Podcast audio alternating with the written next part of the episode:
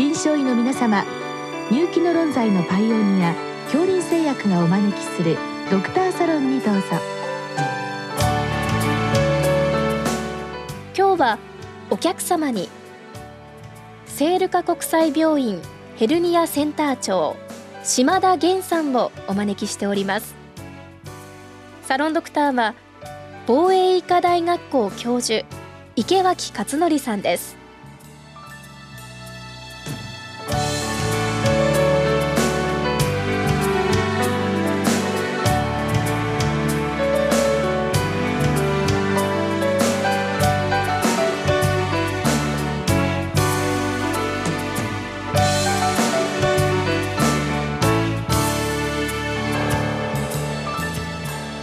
島田先生こんばんは。こんばんは。今日は閉鎖口ヘルニアの診断と治療について教えてください。ということです。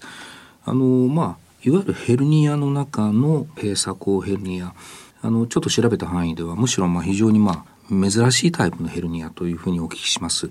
まあ、基本的にはその閉鎖口ヘルニアのお話を今日伺いたいんですけれどもまあ一般の今日お聞きの先生方、まあ、ヘルニアというのはどういう種類でどのぐらいの頻度なのかそのあたりからまず先生教えてください。はい、あのヘルニアはあのそもそもの診断がですね、あのまあ本来あるべき場所の臓器が、うん、えー、異なるまあ場所に出てくるということが基本のまあ、言葉ですけれども、まあ、一番多いのはやはりあの椎間板ヘルニアですとかっていうのがやはりよく聞く話だと思います。でえっと、今回の閉鎖口ヘルニアに関して言いますと外ヘルニアというような分類で体表からこう分かるヘルニアと分からないヘルニアの内ヘルニアという2種類がまあ、そもそもあるんですね。で、まあ、内ヘルニアは、まあ、あの非常に珍しいものが多いので、まあ、主には外ヘルニアでその中でも日本でやはり一番多いのがいわゆる鼠径部のヘルニアで鼠径ヘルニア大腿ヘルニアがまあ多いということになります。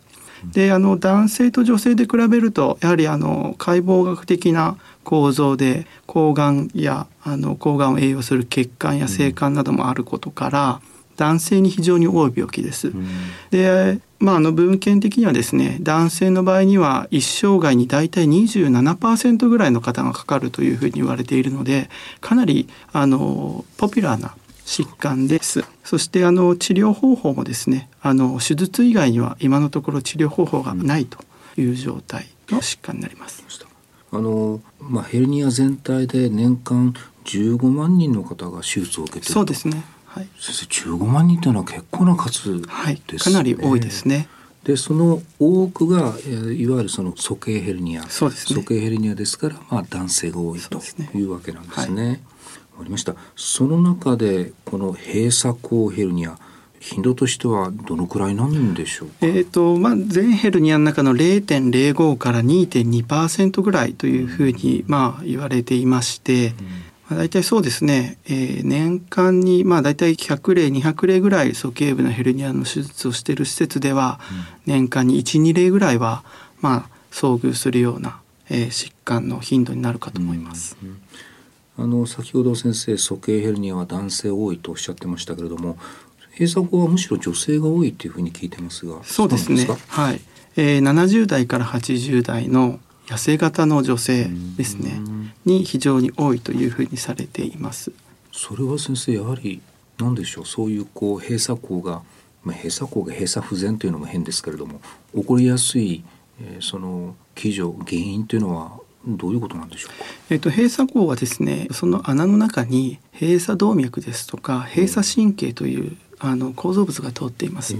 で通常はあの穴も小さくてですね、あの腹膜の壁側ですねのまあ、腹膜全脂肪という脂肪に覆われているので、うん、まあ、それがあるためにあのあまりヘルニアの症状を呈さないんですけど、うん、やはり痩せてきたりあとは高齢であとはまあ多山の女性ですとか、うん、そういう方ではその脂肪がやはり薄くなって出やすいというふうに考えられています。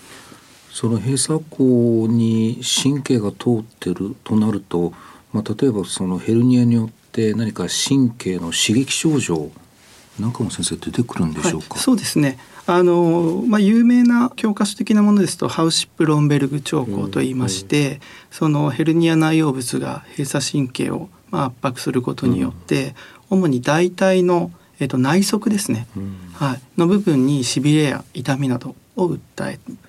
まあ、足を伸ばしたり、まあ、足を内旋させたりすると痛みが強くなる。という症状になります。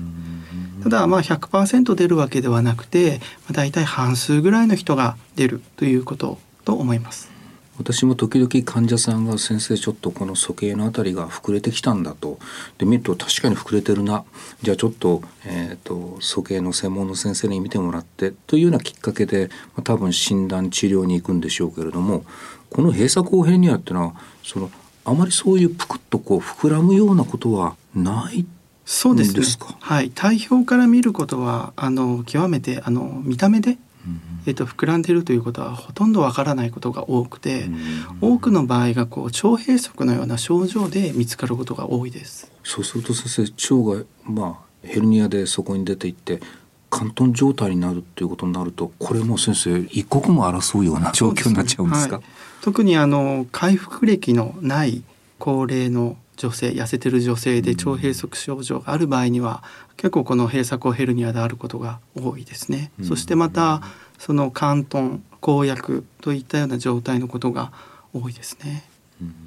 まあ、そういう比較的こう急いでる状況緊急に近いような状況と、まあ、そうでもない状況でいずれにしてもその閉鎖口ヘルニアの診断ということになると思うんですけれどもまあ、見た目にぷくっとしてなければ私なんかどうすんだろうとどうやるんだろうと思ってしまいますがこれ先生どういうふうに、えーと、今はですね、えーとまあ、多くの施設 CT と入っている施設もありますので、まあ、CT でその骨盤までですね閉鎖口が含まれるところまであの撮影していただくと典型的な所見としてあの診断することが容易です。またあと最近はですねエコー検査ですね、はい、超音波検査でその閉鎖口のところを見ることによって、まあ、あの脱出状態が分かったりですとかまたエコーのプローベでその脱出している部分を愛護的に圧迫してあげることで関東化が解除されて緊急手術が回避されるというような報告も最近出てきています。基本的には CT あるいはまあエコーで診断。なかなか単純のレントゲンというのは難しいんです、ね、そうですね。単純のレントゲンではやはりあの腸閉塞のいわゆるあの二房像ですとかそういったような所見ぐらいしか出ないと思います。例えばそういうことで閉鎖口ヘルニア。でも先生、まあ、本人は何もないケロッとしているいわゆる症状がない。こういった場合は先生どうなるんでしょう？えーと、この閉鎖口ヘルニアはですねその貫頓するだけではなくて時にこう自然に解除されたりしてですね、うん、時々こう腸閉塞症状が定期的に訪れるですとか、うん、そういったようなこともあるのでかなりそういう意味では診断が難しい部類になることもあると思います。基本的にはえーと、予想を見るというよりも診断がついた時点で症状がまあ、もちろんあればもう当然ですけれどもない場合でもやはり将来そこで小腸貫頓して AC という危険もないわけではないので、ね、原則手術という理解でよろしいんですか、はい、はい、基本的には手術でよろしいかと思います。またあの高齢女性ということなので閉鎖口ヘルニアはですね両側に穴が開いているパターンっていうのもありますしまたあの大腿ヘルニアなどのそのいわゆる緊急の手術になりやすい疾患も合併している場合もありますので、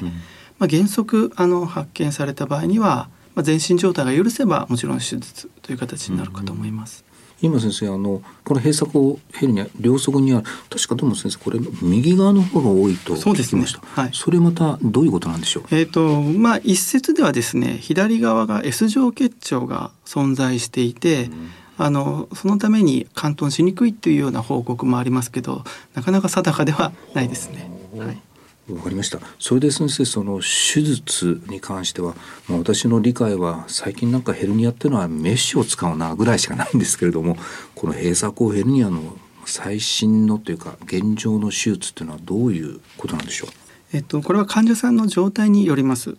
あの先ほども申したように腸閉塞という緊急な状態で手術になることが多いので、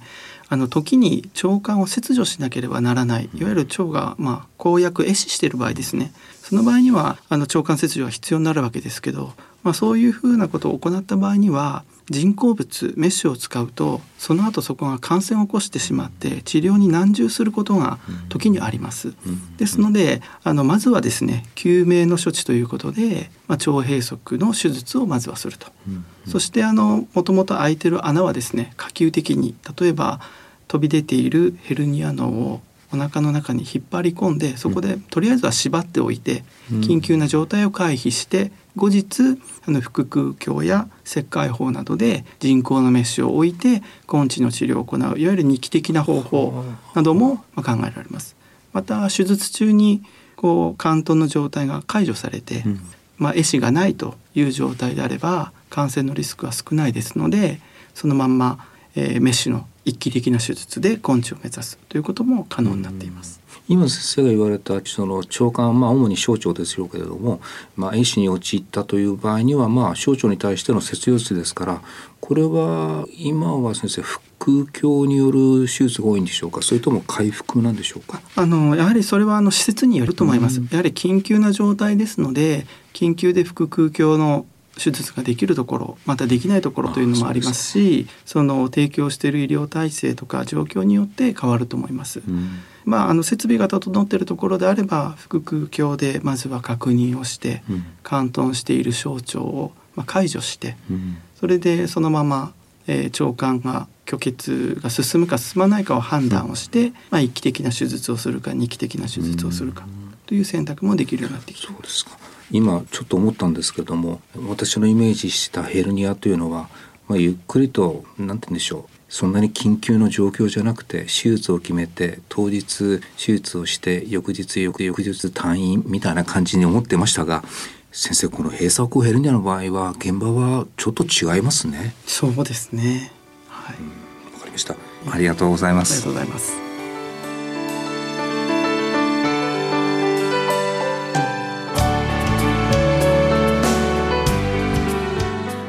客様は聖ルカ国際病院ヘルニアセンター長島田源さん。サロンドクターは防衛医科大学校教授池脇勝則さんでした。それではこれで恐林製薬がお招きしましたドクターサロンを終わります。